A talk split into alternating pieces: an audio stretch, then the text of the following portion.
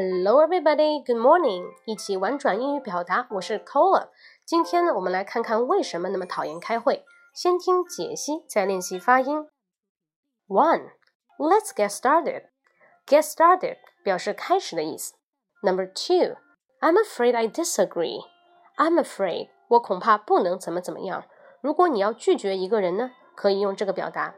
Number three, what did you have in mind? In mind 表示你是怎么想的。Number four, our website isn't getting the hits. Hits 表示点击的意思，isn't getting hits 表示没有人点击。Number five, I think we've covered everything on the agenda. Cover 表示覆盖的意思，在这里表示完成的意思。Agenda 表示日程，covered everything on the agenda 意思是完成了所有日程上的安排。好，以上就是今天口语部分的学习内容。